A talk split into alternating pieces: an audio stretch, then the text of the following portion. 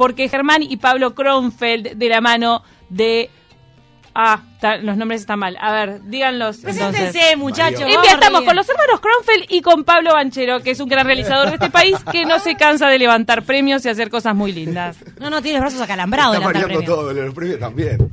¿Vos sos algo de los Kronfeld, Pablo? ¿Amigo? ¿O ya ni le fumás? Víctima. Víctima. Víctima. Germán y Nico. Ay, Germán y Nico, mira, Nico, te habían dejado fuera, perdón. Ellos son hermanos y protagonizan este documental Sin dejar huellas, una serie de documentales en los que recorren todo el país con un auto eléctrico. Por eso es que no dejan huella de carbono. Es esa la gracia del nombre, ¿verdad? Así es, eh, no dejamos huella de carbono. Nuestro viaje, nosotros venimos viajando con Nico hace ocho años ya. Muchos viajes afuera de Uruguay, eh, cuatro años casi viajando juntos por el mundo volvimos a Uruguay, hicimos otros viajes también, y ahora nos propusimos, a partir de, un, eh, de una observación o de un dato que eh, leímos de que los viajes y el turismo eran grandes responsables de las emisiones de carbono en el planeta, hacer un viaje diferente. Generamos Sin Dejar Huella con Pablo una serie documental en que nos propusimos recorrer Uruguay haciendo foco a varias cosas, no solo a la movilidad eléctrica, que es el principal, que es donde eh, dejamos la mayor parte de la huella en los viajes, también a la alimentación que, que sosteníamos en el viaje, los alojamientos en donde nos quedábamos y eh, la gestión de los residuos generados en nuestro viaje. Entonces, de esa manera, no es que hicimos un viaje sin dejar huella, pero sí era el objetivo y el aspiracional eh, ver qué pasaba en ese intento, juntando a su vez historias de personas que de Uruguay intentan dejar el mundo un poco mejor. Y ahí se armó esta locura. Ahora, entre hermanos tienen este objetivo de vida que es, este, son jóvenes los dos, ¿no? Pero viajar y viajar, o sea, ya tenían esta experiencia previa de haber viajado por el mundo. Han, trabajado en bares en, Australia y todo eso, son como buscavidas en esta forma de viajar. Creo que todos somos buscavidas. Eh, Depende un poco cómo, cómo la buscamos y cómo la encontramos, pero nosotros sí, desde que en 2013 nos subimos a un avión, eh, tratamos de, ir por ahí cumpliendo sueños y, despertándonos con cosas que nos, que nos animen a vivir. Y esas cosas eh, por momentos cambian, por momentos se repiten y, por momentos no.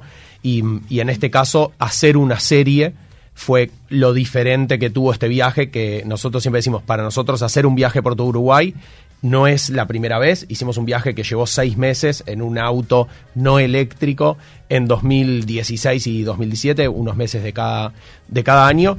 Y ahí eh, conocimos los 19 departamentos, paramos en más de 150 lugares y, eso para nosotros fue un viaje por Uruguay. Esto fue una serie que cuenta eh, cosas que encontramos por Uruguay y eso fue lo que nos motivó a, volvernos a subir a un viaje viaje-rodaje, porque era de un ritmo y de una planificación y de una este, mirada que, tenía mucho más de rodaje ¿cómo que de fue eh, realizar justamente este esta serie donde ellos querían plasmar en realidad la naturaleza del viaje, porque ustedes tienen como ya instalado en el ADN el viajar naturalmente, pero además realizarlo, dejar un mensaje, que es algo distinto y, e importante dentro de lo que ustedes van a presentar. ¿Qué se puede encontrar en esta serie de los hermanos que andan por ahí, este, como las 19 capitales, como el rally en aquel momento? Sí, en realidad la, serie tiene como varios ejes y esa fue un poco la búsqueda del viaje en sí, que tuviera un eje que tuviera que ver con, la aventura, con, la historia de vida también de los dos hermanos que también conviven y, ellos tienen su dinámica este, diaria de, cómo se manejan entre ellos, cómo este, las cosas que hacen juntos, etcétera. Pero después esto de la aventura de viajar en un auto que, tiene una determinada autonomía, que hay que este, programarlo, que hay que programar las cargas, hay que ver dónde, dónde paramos a comer, dónde paramos a dormir, etcétera toda una, una cuestión de aventura que tenía incluida. Y por otro lado, todas estas historias que íbamos a conocer también, que estaban preproducidas, por supuesto, que no era que nos, nos largamos al viaje a ver con qué nos encontrábamos. Y todo eso es lo que se combina en estos capítulos, que son capítulos cortos, capítulos de un promedio de unos 5 minutos, son 15 capítulos que estamos estrenando a lo largo de estos días. Ayer se estrenó el 9, ¿verdad? Ayer se estrenó el 9. Están en Instagram, ¿verdad? Están en Instagram y en YouTube también. ¿Cómo se puede seguir? Arroba viaje a la vuelta en cualquiera de las redes. Eh, los ven. Ahí están los capítulos. 9 de 15 estrenados y vamos estrenando cada dos días a un ritmo. Exacto. A un día sí, un día A propósito de lo que mencionabas de programar el tema de las cargas y demás, me parece muy significativo el tema de haber optado por un auto eléctrico. Pensaba hace unos días cómo en, muy poco tiempo creció eh, considerablemente el alcance que uno tiene a, ese tipo de, mm, de, avances en lo que tiene que ver con la movilidad. Em, empezó llegando a nuestro país en modalidad de ómnibus, algún taxi, y era como toda una cuestión, la intendencia hace uso de autos eléctricos, era como, wow. Hoy en día ya uno puede ir a comprar monopatines, motos, bueno, en fin. Uruguay en general, y ya que ustedes lo, tras, lo, lo, lo recorrieron todo, ¿está preparado como para poder tener una circulación eh, en un auto eléctrico? Porque quizás me equivoque, entiendo que debería de haber estaciones de carga cada X cantidad cada de vez, cada vez tiempo. más se va, se va instalando en mi edificio, están instalando cargadores. Ah, mirá. Claro. Sí. Pero eso Es es porque que- hay un, un propietario que tiene un auto eléctrico. Claro, pero en realidad no es para el departamento de ese dueño, sino es para todas las unidades. Claro. Lo Ah, Porque usar. entienden que es un cambio de que si bien vos no tenés hoy un auto eléctrico, como que Ah, seguramente sea ok. una próxima adquisición dentro Claro. de tu segundo o Ah, me pensé auto que era de un propietario. No, pero es un cambio este, general y me parece que está muy bueno eso. Estamos más preparados de lo que pensamos, en realidad. Ah, Uruguay está más preparado de lo que pensamos. Eh, de hecho, si hay una hay una app que de, de, de movilidad eléctrica de UTE que te dice todas las estaciones de carga que hay en Ah, todo el país. ¿Funcionan todas? Si bien ¿O es esa un- los Yoruba? Funcionan, te diría que prácticamente todas. En algún caso nos pasó alguna que justo no estaba este, todavía activa. eh, Entonces, ¿qué y sabíamos haces? que había alguna Pero no es el único lugar donde vos puedes cargar el auto. Vos puedes Ah, cargar el auto en, o, o en el edificio o en la casa de alguien que tenga un cargador de estos. Esos son cargadores rápidos, pero vos puedes cargarlo en la pared de una casa también.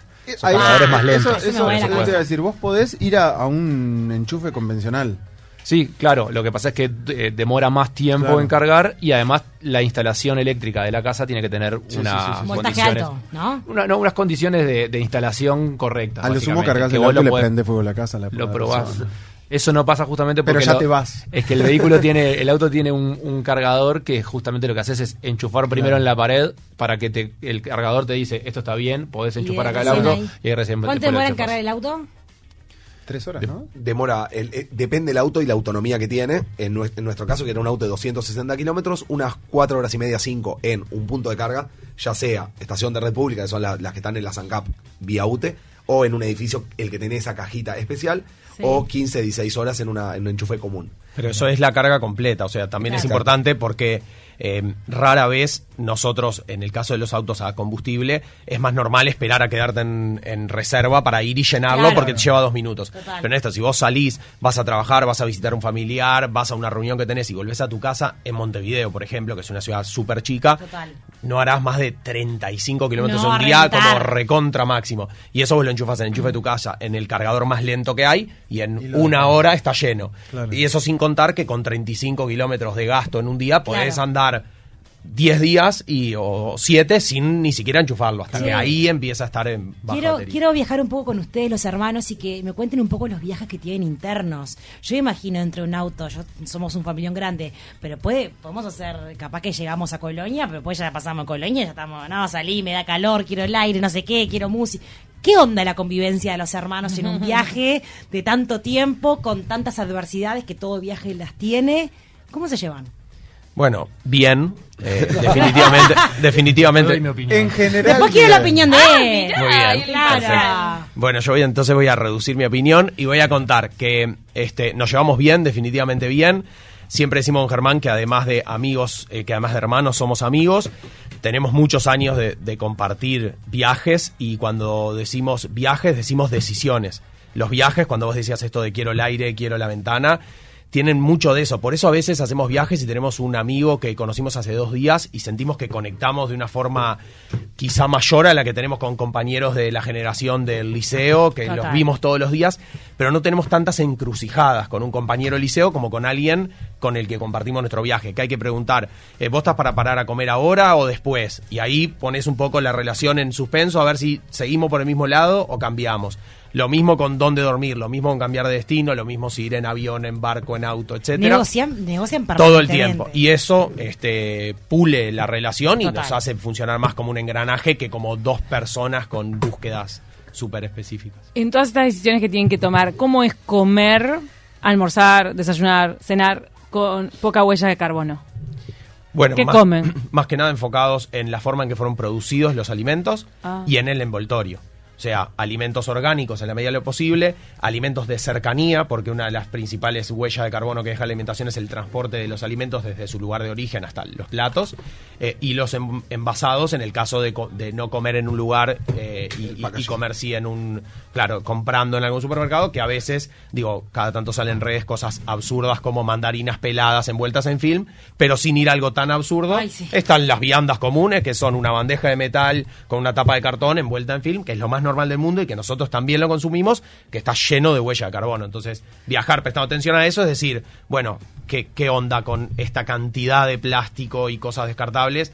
para tener un refuerzo ahí adentro. Capaz que vamos a un lugar que tenga otra mirada. Es inspirador ver la serie documental para ver cómo nosotros a veces en nuestro comportamiento podemos reducir la huella. Eso está bueno. Exacto. Pero ustedes también en el campo uruguayo de repente se encuentran con un lugarcito que lo atiende eh, el lugareño y entonces que justo carneó una oveja y... sería, sería un buen mix traducir esta experiencia que han vivido ustedes en una nueva cultura donde así como hay una estación de carga para el auto eléctrico, hay un puesto eh, reciclable, hay un puesto compostable, no sé, etcétera, etcétera, ¿no? Que también entender un poco una nueva ruta de turismo que pueda llegar a ser un turismo saludable, sustentable, etcétera, etcétera, ¿no? Total. Bueno.